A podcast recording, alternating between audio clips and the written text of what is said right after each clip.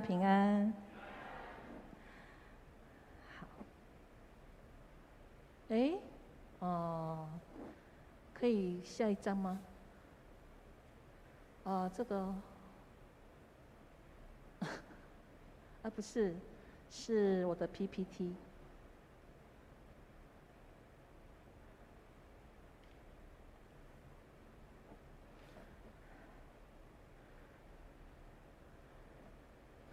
好，今天分享这个主题，这种人那种人。当你看到这个题目，然后看到这个这几个人的图像的时候，你有什么样想法？你会想到什么？这几个人都是他们的政党认为是最优秀的人。最适合的人、最有能力的人、最可以信任的人，来当台北市长。但是，在其他的政党的眼中，这些人是什么样的人？有这种人不要选他，那种人千万不要选他。我不知道大家是不是也跟着一样，在这个选举的氛围当中。也一起在批判，哎呀，这个人那个人。大家有没有在这个过程当中也去想到，哎，过去这几个礼拜，我们的牧师跟大家分享的主题，还记得牧师讲什么吗？叶牧师，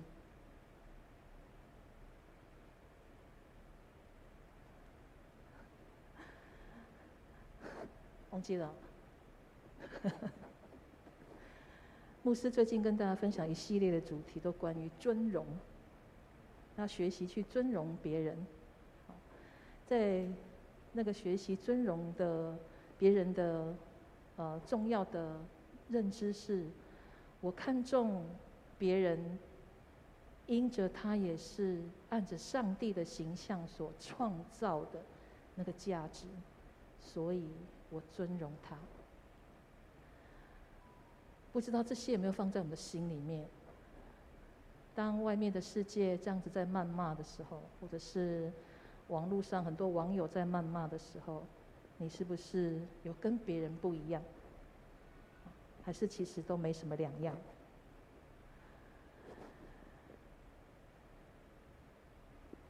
我们再回来，回到我们教会的群体里面，你有没有也曾经这样说过？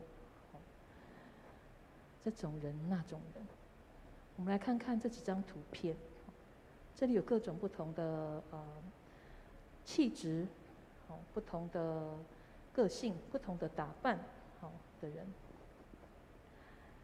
在我们的教会里面，我想就是充满各种不同的人的一个地方。有没有哪一种类型的人，你看到这样的人，你会觉得这种人我好讨厌？这种人我真的不想跟他靠近。其实当中有一一一个类型的人呢，是我从小就很不喜欢的哈。这这个这个大家看到吗？最上面的第二个这个哈，我从小就不喜欢这样的人哈。然后啊，我是在一个很乡下的地方长大的。当我读大学的时候，来到台北，进入到台北市的教会，我自己都傻了哈！天哪，怎么这么多？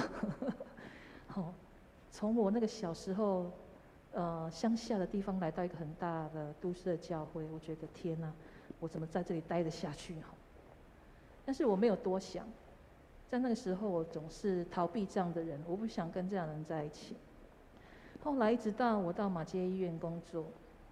在带学生去病房做探访的训练的时候，就有学生回来说：“哎，他好像遇到某种类型的人，他就会感到害怕；或者是看到某种类型的病人的时候，他就很讨厌，他就不想要进去跟他讲话了。”然后我开始想到：“哎，对，我也有这样的人哈。”后来在有自己的自我觉察当中，我去发现啊，原来。在我小时候，嗯，我说我在乡下嘛，吼，但是有一些亲朋好友是住在都市里面的人。当他们来到我们家的时候，我最常的那种感受就是，他们看不起我们这些乡下的小孩。他们，我常听到，我印象里面就是他们会说：“哎呦，你们怎么都那么脏啊？怎么那么黑呀？”还有笑说：“哎呦，讲话都台湾国语这样。”哈，这是我小时候的经验。但是这期的经验竟然影响到后来我怎么去面对啊这种类型的人。可是后来，后来自己慢慢去看见说，原来这样类型的人，哦，他跟我一样，他有他的烦恼，他也有他的生命的议题，他有他的愁苦，他也跟我一样。他有他独特的思考，他独特的喜爱。那他跟我也是一样，我们都是罪人，都需要上帝的救赎。他也跟我一样，我们都是按着上帝的形象所创造的，那个有价值的人。我不知道说到这里，你有没有想到自己的哪些经验呢？没有。那好多好多年前。啊大概八年前吧，我有一个个案，他带着他先生来，那他的先生大概就是这个这种这个样子哈，我也不晓得你看到这个样子的人，你会有什么样的感受哈？会有什么样的诠释在你的脑袋里面？那当时候这位先生他七十岁。啊跟我爸爸年纪一样哈，所以我只记得是八年前。我爸爸现在七十八岁。那当我当我看到他的时候，我心里面就想啊，七十岁的先生，我爸爸也七十岁哈。然后平常跟爸爸就不知道怎么讲话了，我好怎么陪伴这个七十岁的人？那呃，在这个过程当中，我有听到说他在教会呢是非常非常热心服侍的哈。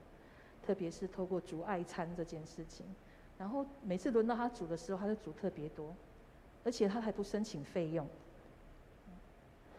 然后在教会里面，哎，我们教会有没有类似的状态？哈，当你听到这样的事情，你觉得，哎，你会怎么想？或者是你会怎么处理？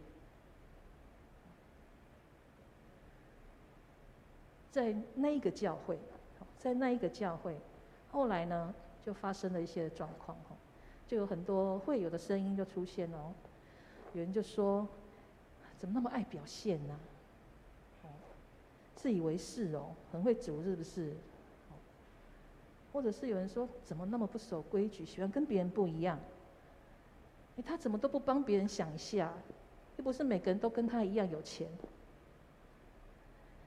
再来呢？”就开始有另外一个声音这样说了哈，哎呦，就是这样，所以我才不想服侍啊！怎么做都有人会说话，有没有这种心情过？怎么做都有人会说话，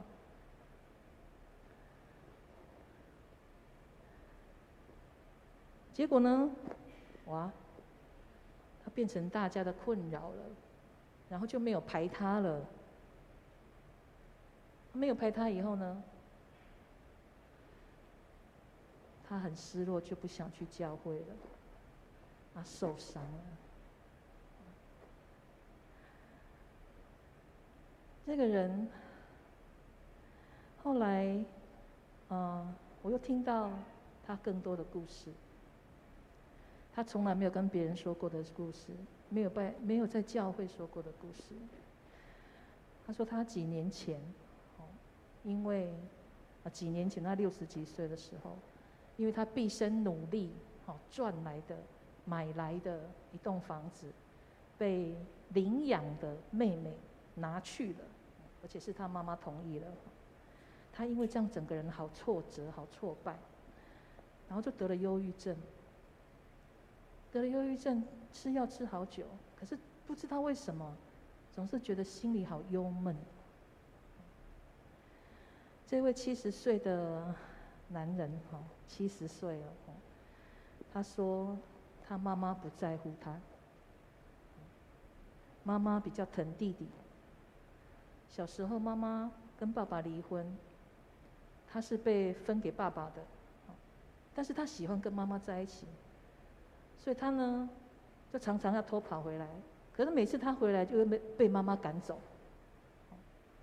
我们可以想象说这个孩子有多伤心呢？但是虽然这样，他还是坚持要留在妈妈这里。那透过什么样的方式让自己可以留下来呢？他就是透过他做好多事情，帮妈妈做好多事情，让我有理由可以留下来。一直到现在七十岁了，好，他都是尽心照顾。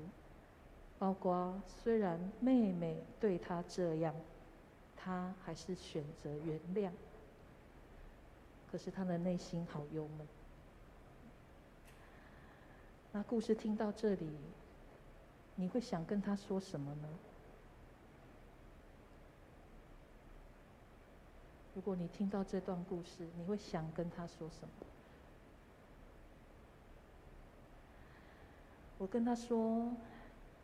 你很在意别人的需要，而且努力的去付出、去给予，但是你却感受到不被在乎、不被爱。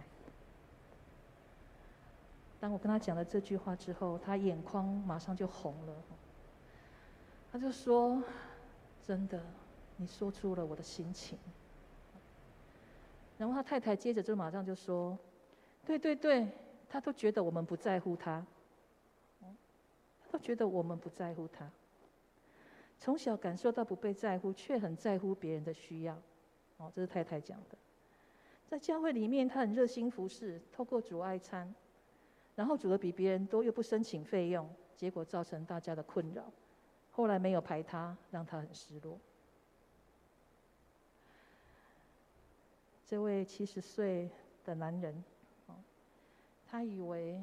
他努力在服侍上帝，照顾他人，但是其实他好渴望满足过去的那些的失落。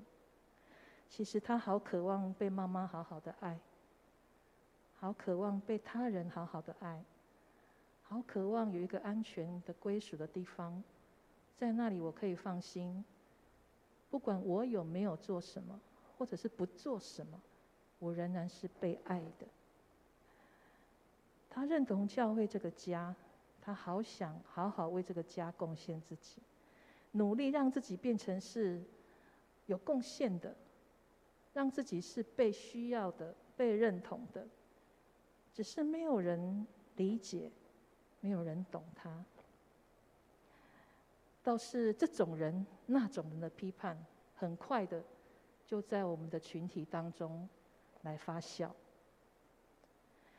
其实他很需要一个被听见跟被了解的机会，被接纳的机会，可以有一个安心诉说他的情绪的出口，但是他教会里面他找不到。我还曾听听过另外一个教会发生的事情，这是有一次在教会庆祝复活节的时候，教会来了一个流浪汉。在做礼拜还没开始之前，他就来了，坐在那里，安静的坐在那里。可是当陆陆续续有会友来了，大家进来看到他，就开始觉得，怎么这种人怎么会在这里？好臭哦！怎么他在这里？然后后来童工就要来请他出去哈，因为因为他在这里影响了我们的礼拜。可是呢，那个人就是不出去。后来牧师受不了了哈，牧师就走下台，拿起前面花瓶插花里面花瓶的水呢，就往那个人身上倒了哈。如果是在我们中山教会，哎，我们会怎么做？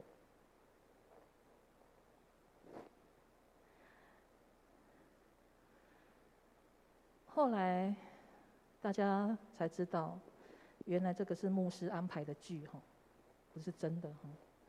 那那个流浪汉是教会的年轻人假扮的，在那个庆祝复活节，纪念耶稣为我们的罪死、复活的主，复活的主日，全教会一起为了自己不会去爱而忏悔、痛哭、流泪。我们在教会里面，不是因为我们比较好，其实是因为今天我们所读的经文说的，是上帝显明他的大慈爱、无比的爱，在我们还是罪人的时候，就已经为我们死了。我们再继续来感受一下耶稣的心，耶稣的行动。这里有一张卡片，哈，这是耶稣最后晚餐为门徒洗脚的一个图像。大家有没有发现那里这个图里面画了几个耶稣？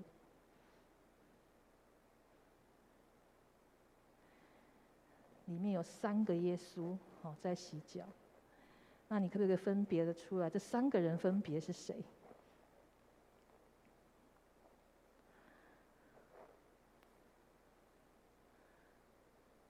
我们先看看这一个哈，这个靠着耶稣很近的这一个人哈，他是在约翰福音里面哈，约翰他自己写说，耶稣所爱的那位门徒。约翰自己说：“我是耶稣所爱的那位门徒。”但是呃，我我们可以想象，如果其他的门徒。知道约翰在约翰福音书里面这样写，他会怎么？他们会怎么想？才怪，我才是，我才是耶稣所爱的门徒。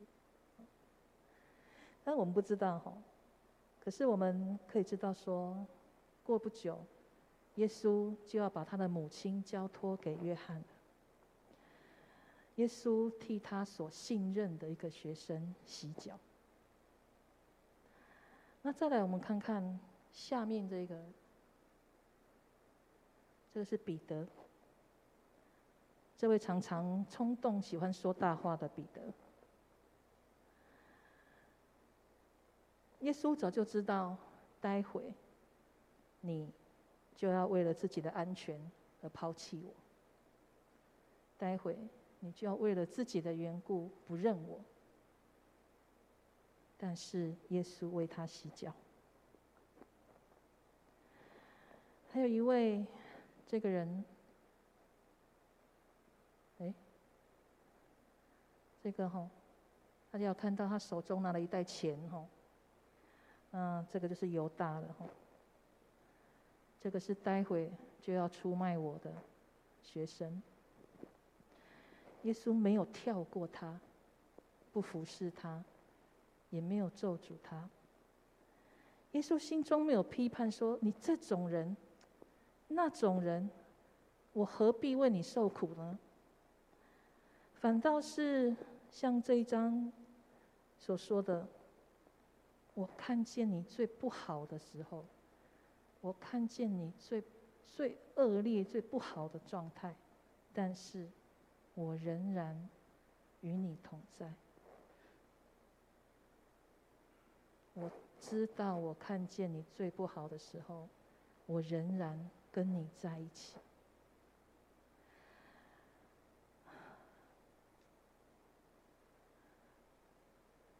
这大概是我们少有的状态。哦，这个他这么糟糕，我才不要跟他在一起。哦，不要把我分组跟他分在一起。哦，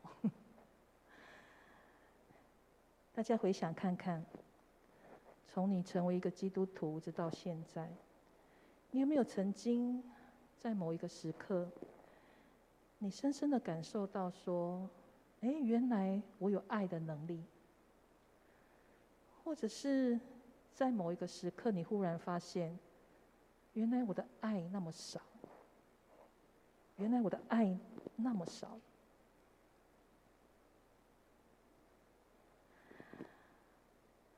我们再继续来感受耶稣。这个图片中的人是利未。当他坐在税关的门口收税的时候，耶稣看到他，就跟他说：“来跟随我。”结果这个利未马上就放下一切跟随耶稣了。然后他非常的高兴，回家大摆宴席，请耶稣，还请了很多其他税吏的朋友，还有其他人。那大家你知道为什么这个利未会那么高兴吗？待会我们可以来想想哈。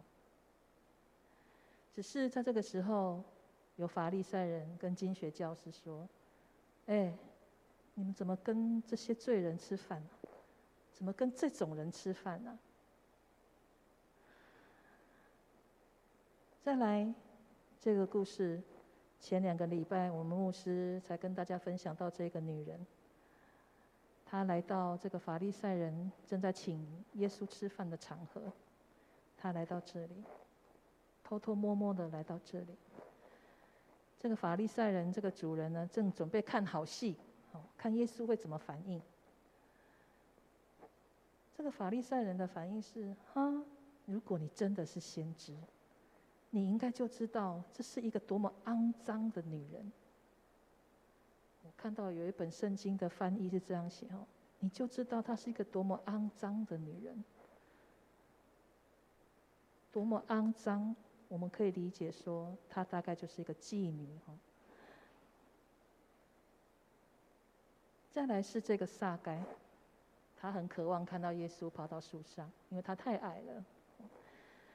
他也是一个税吏。当当这个他爬到树上，耶稣跟他说：“哎，撒该，快下来，我今天要去你家住。”大家没有因为这样说，哇，好棒哦！你得到这个好机会，好棒，为你高兴，不是哈？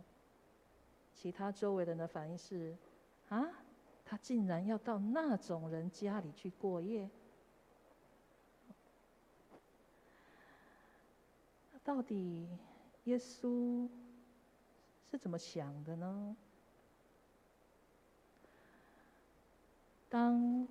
所有的人看见的只有那是一个这样的不堪的人，这个罪人的时候，耶稣怎么看？耶稣的心是怎么想的？耶稣感受到这些人内心是何等的孤单呢？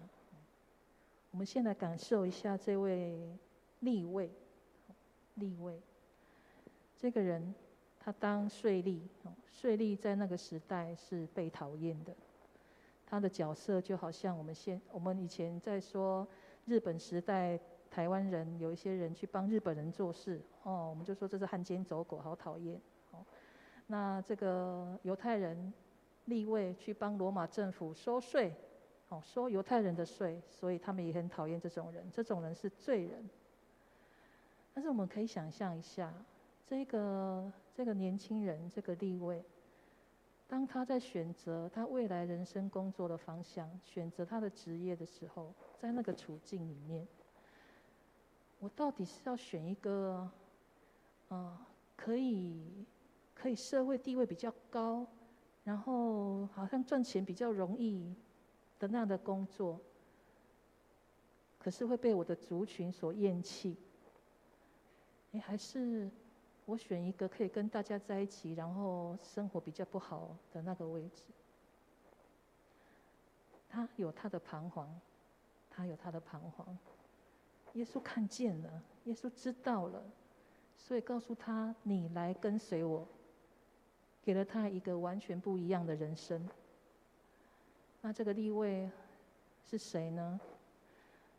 他就是后来写的马太福音的马太。到现在，我们仍然在读马太福音，从他的眼光，我们在认识耶稣。那这个女人，这个女人，以前的犹太的男人哈，他们他们会感谢三件事情：感谢我不是外邦人，感谢我不是奴隶，然后呢？感谢我不是女人，女人就是男人的财产，哦，那我你如果不会生小孩，我很容易就可以把你休掉的，哦。可是当一个女人被休掉之后，她要怎么样生活呢？她要很多靠自己的方式，所以有些人会成为妓女。而这个女人，在这个现场的这个女人，她是鼓起多大的勇气！来到耶稣的脚边，他会有这些的行动，是因为他内心，他内心深深的被耶稣的爱所感动，所以他有很大的感谢。他感受到他的无奈，他的无助，他的痛苦，被耶稣理解了。他多么期待自己是可以被好好的对待的，而耶稣就这样对待他了。耶稣没有一脚的把他踢开，在那个现场，容许他做他想做的。耶稣也知道这位身材生来就矮小的人，到底这个成长历程，因为这个矮小，被多少人取笑了。然后这个矮小的人，他多么努力想要让自己可以出人头地啊！多么希望我有机会把你们踩在脚下。或许因为这样，他选择了所谓的税吏这个工作。但是他何等需要被肯定啊！何等需要被关爱啊！何等需要被接纳！何等需要被。再给一次的机会，这是耶稣的眼光，耶稣的态度。各位弟兄姐妹，我邀请你再次来回想看看，那些在你的生活当中，在你的心中，在你的嘴巴里面出现的这种人、那种人的那些时刻，如果你试着用耶稣的眼光，耶稣的态度来看，会有什么不同呢？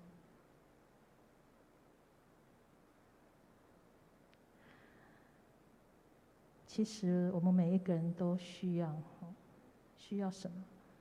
我们都需要可以有人跟我一起共享生命的哀愁和生命的喜乐，真实的成为一个人，成为一个团契，成为一个教会。真实的成为一个人，被好好尊重，被好好爱，成为一个团契，可以彼此在肢体里面彼此相顾，成为一个教会，可以有力量真实的彰显上帝国到底是什么样子。我们真的好需要这样的群体。可以让我们切实的彼此相爱，但是我们知道，在关系里面真的有好多的困难哦。但是在困难当中，确实有盼望。我们其实都是破碎的人，一群破碎的人一起在一个破碎的群体当中。哇，一群破碎的人在破碎的群体当中。我们一起在经历上帝主动和好的恩典，以至于我们有能力可以去跟他人和好。我们都是罪人，我们有很大的能力可以制造关系的破坏，但我们更是上帝的孩子。借着基督在我们里面，我们也在他里面，我们才能有盼望说。我要活出可以去尊荣别人的生命的那样的生命品质，要不然，我们就是破碎的人了。我们能够爱，是因为我们明白我们都是有限的。当我们还是罪人的时候，当我们还不符合上帝的标准的时候，耶稣就为我们死了。而我们都领受这份白白的恩典，而且好需要这份白白的恩典。我们能够去爱，是因为对神的爱的感恩，而产生的一种行动跟回应，是一个谦卑、怜悯、理解、体谅的行动。因着这样，我们才能够有机会去品尝到那超乎想象的医治，在我们的群体当中。在圣经里面，耶稣给我们一个命令。耶稣说话很少这么直接的说：“这就是我的命令。”大家知道耶稣的命令是什么吗？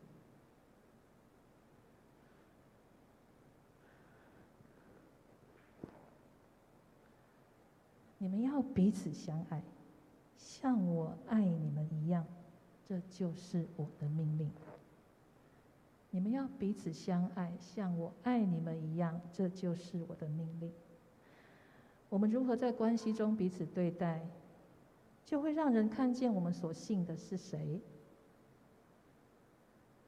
我们如何彼此对待，就让人看见我们所信的是谁。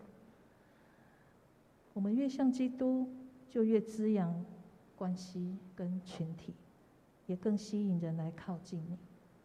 透过靠近你，感受你身上基督的香味；透过靠近你，来感受我们是怎么样彼此尊荣，用这样尊荣的态度在互相对待。